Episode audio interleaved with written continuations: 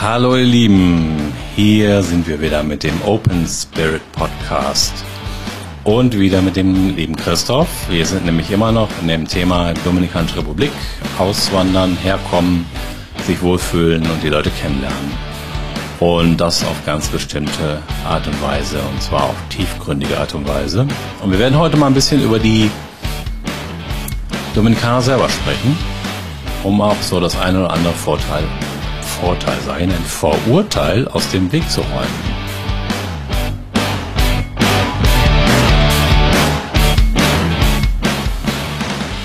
So, nächster Teil, lieber Christoph. Hallo. Hallo, lieber Jörg.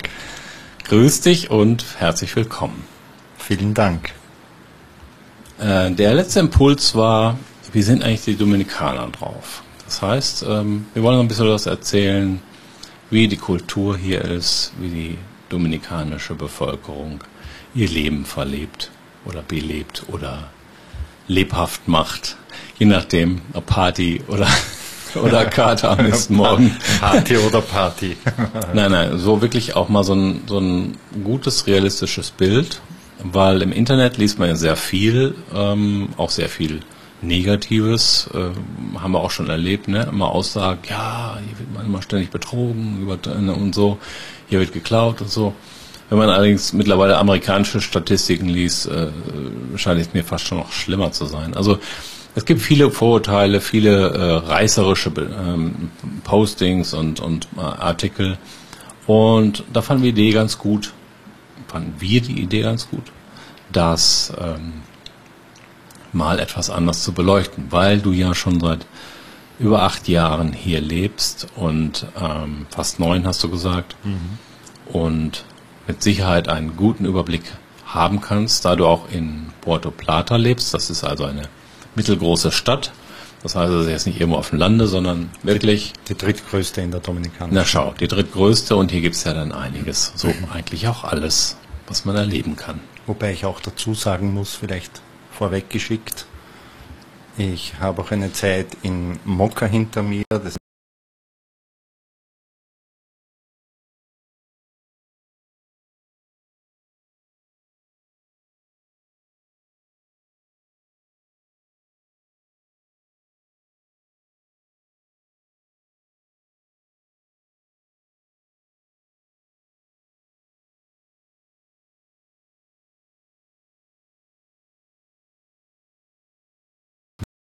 Puerto Plata. Ich bewege mich ständig eigentlich im Umkreis, sage ich jetzt einmal, von naja, so Sur Cabarete bis über Puerto Plata, ähm, Moca Santiago, mhm. das sind so die, die Hauptgegenden ähm, und auch noch etwas weiter ins Hinterland dann hinein, äh, Richtung Harabacoa.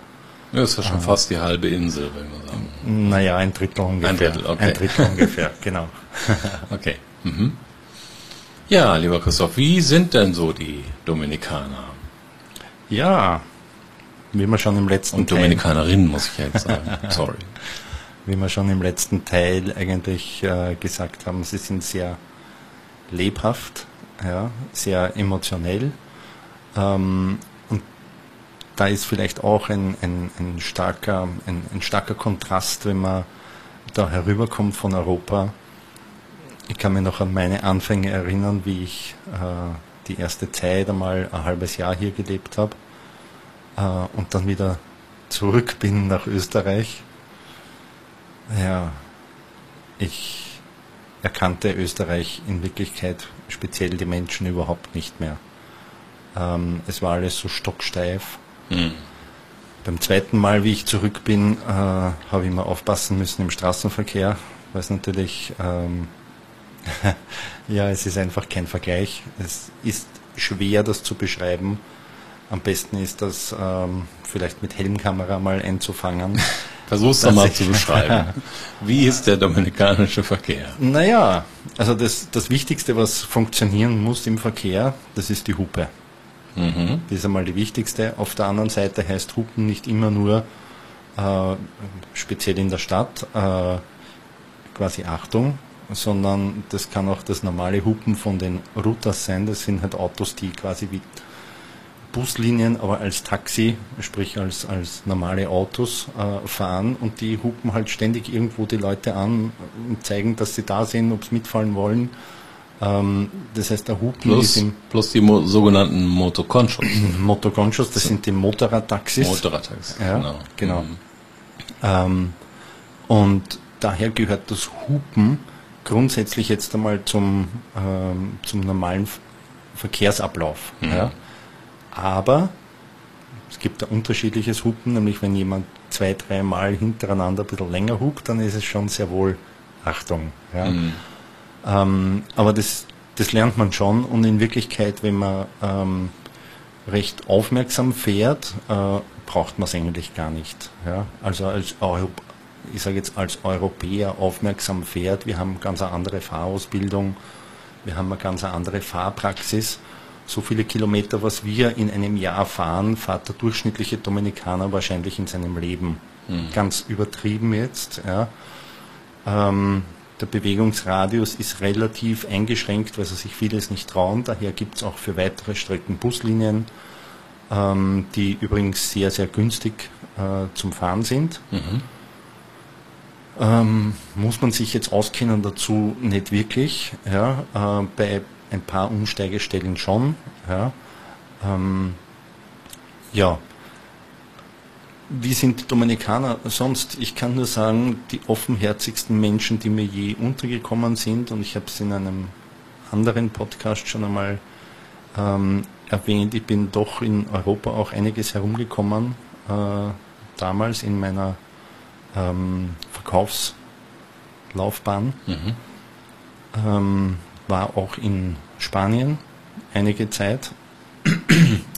Aber diese Offenherzigkeit äh, wie hier war vielleicht noch mh, hm, ein wenig vergleichbar in Griechenland. Mhm. Ähm, aber wie gesagt, ich habe das wie hier noch nirgends anders äh, erlebt. Wenn man hier jemanden begrüßt und es ist tatsächlich so, äh, man kann, man muss es nicht machen, es ergibt sich meistens aus der Situation und kommt auch ein bisschen darauf an, aus, aus, aus, welcher Schicht der Dominikaner kommt. Aber ein, naja, ich sage jetzt einmal so, ein, ein, ein Brust an Brust begrüßen oder eine Umarmung mit so einem Wangenpussel, wie man bei uns sagt in Österreich, mm. ist hier äh, total normal. Auch beim ersten Mal sehen und jemanden kennenlernen, kennenlernen, einfach nur begegnen. Mm.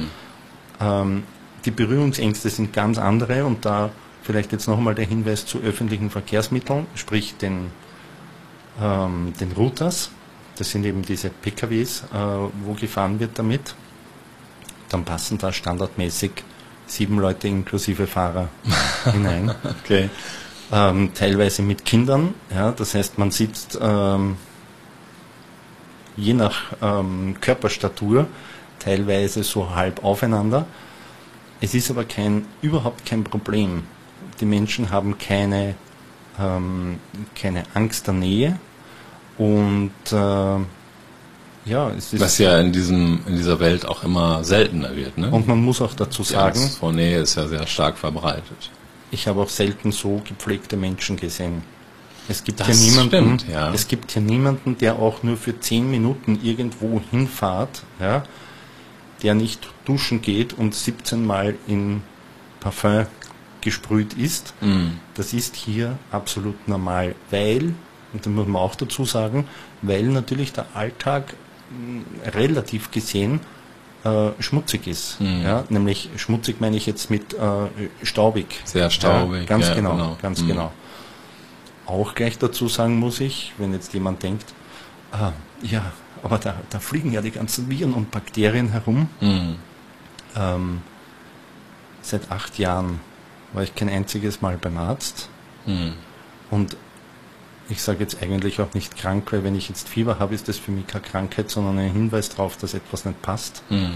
Ähm, und das ist im Schnitt vielleicht einmal im Jahr, wenn überhaupt. Also ja, vielleicht äh, der Hinweis oder der Gedanke natürlich, den ich jetzt habe, ähm, wird bestimmt auch viel beschrieben und erzählt, ja, wenn man in so ein Land, ein karibisches Land geht, das mit Dschungel und allen ähnlichen vergleichbar ist, mhm. da gibt es dann auch diese, diese Tropenkrankheiten und das kann ganz schlimm werden, weil die, wenn die Mücken einpieksen oder sonst was. Kannst du das so bestätigen? Eigentlich jetzt von dir aus wahrscheinlich erst überhaupt nicht, oder? Ähm, bedingt. Bedingt heißt, äh, erstens einmal kommt darauf an, äh, wo man unterwegs ist. Mhm. Das ist das eine.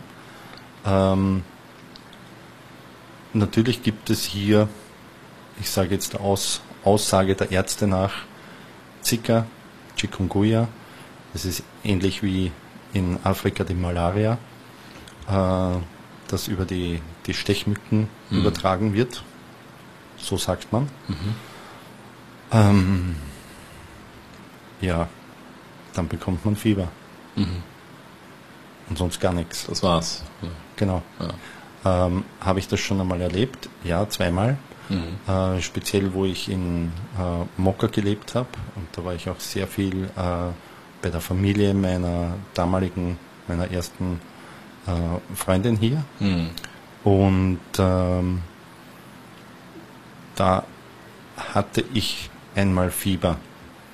Ob es jetzt tatsächlich eine Stechmücke war oder nicht, es kann sowieso niemand belegen, weil ich war mit meinen Symptomen dann sehr wohl im Krankenhaus, um nachzufragen. Mhm.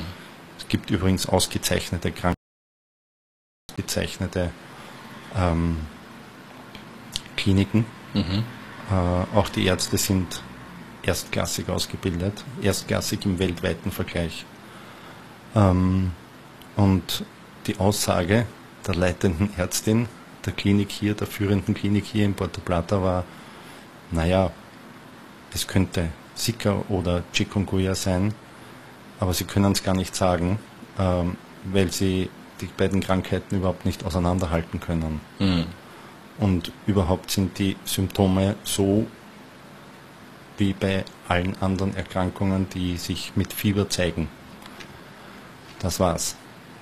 Und ansonsten, ähm, ich hatte ganz am Anfang einen blöden, selbstverschuldeten Unfall auf einem Parkplatz mit meinem, mit meinem Roller ähm, und habe mir dabei das Schlüsselbein gebrochen.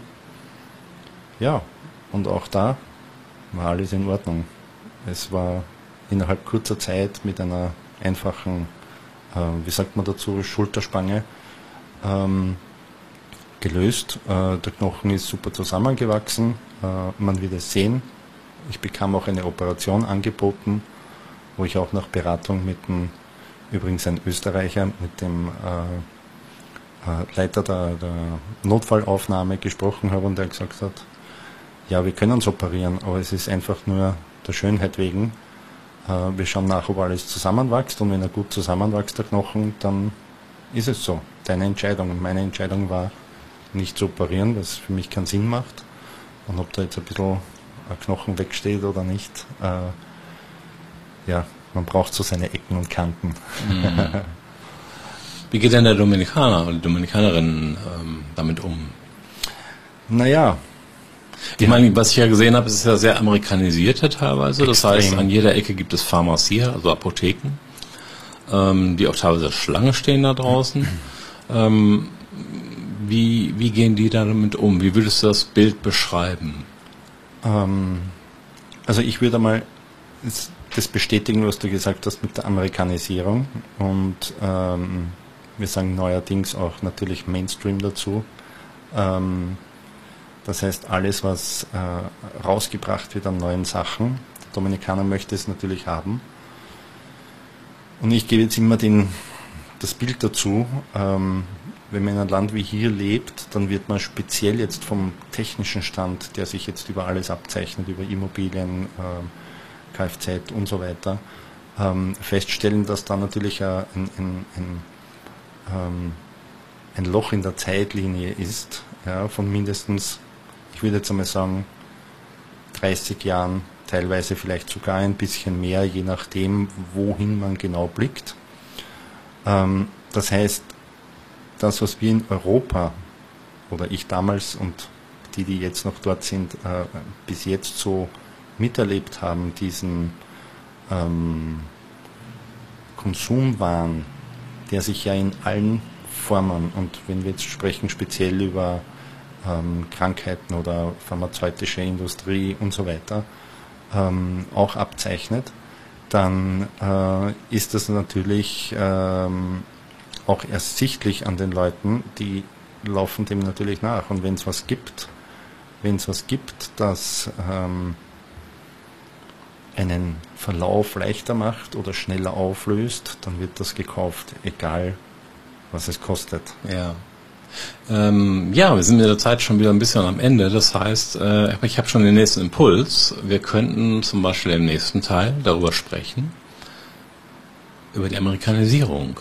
Wunderbar. Weil ich fand das sehr, sehr bemerkenswert, äh, auch den Unterschied zu sehen und zu erleben und auch die Adaption zu sehen, wie teilweise Sachen dramatisch übernommen worden sind und es nicht unbedingt gut für die Kultur der Dominikanischen Republik war. Mhm. Allerdings, allerdings auch andere Sachen ganz gut sind. Also da würde ich ganz gerne nochmal reinleuchten mhm. mit dir. Können wir gerne ja? machen, ja. Okay, für heute ist es allerdings wieder so.